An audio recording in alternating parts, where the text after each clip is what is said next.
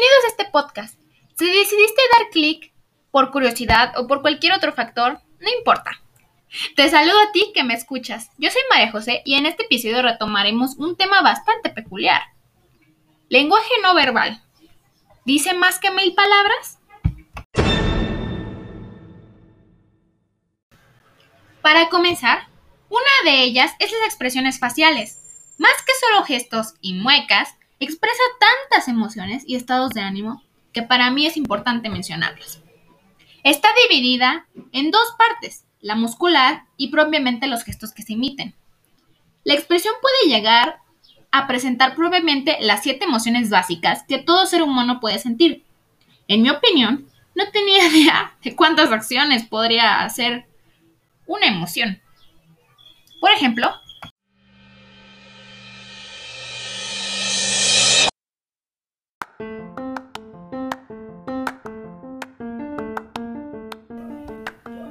En la alegría, los gestos faciales son producidos con los ojos, labios, lo que resulta una sonrisa.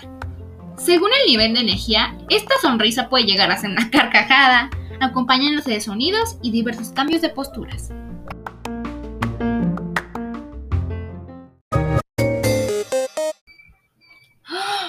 Sorpresa. Esa es la emoción que expresa de la, de la forma más breve y también puede desaparecer con mayor rapidez, provocada por algún acontecimiento imprevisto, extraño o nuevo. Se emplea con la boca, los ojos, cejas y pómulos. Ay, la tristeza.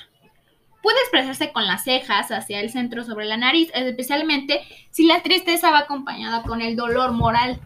También son típicos de la tristeza los párpados superiores caídos, la mirada baja y la mirada perdida, los ojos vidriosos por el exceso de secreción lagrimal.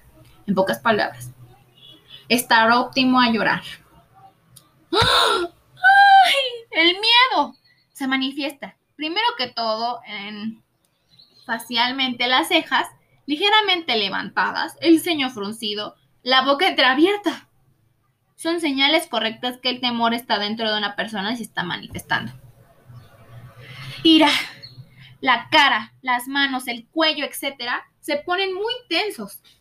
Los músculos se contraen y se tensan. Los puños y hacia adelante denotan agresividad, el enojo.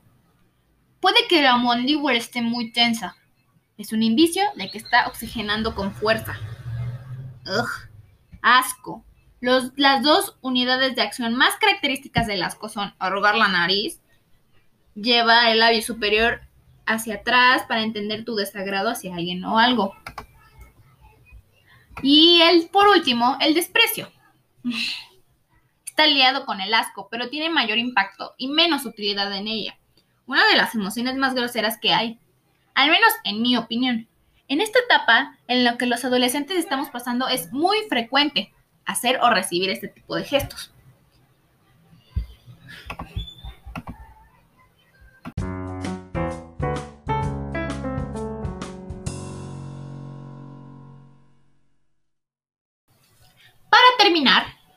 Te invito a pasar a mi siguiente episodio donde retomaré otros temas del lenguaje no verbal, el lenguaje corporal. Te saluda la servidora. Hasta la próxima y nos escuchamos pronto.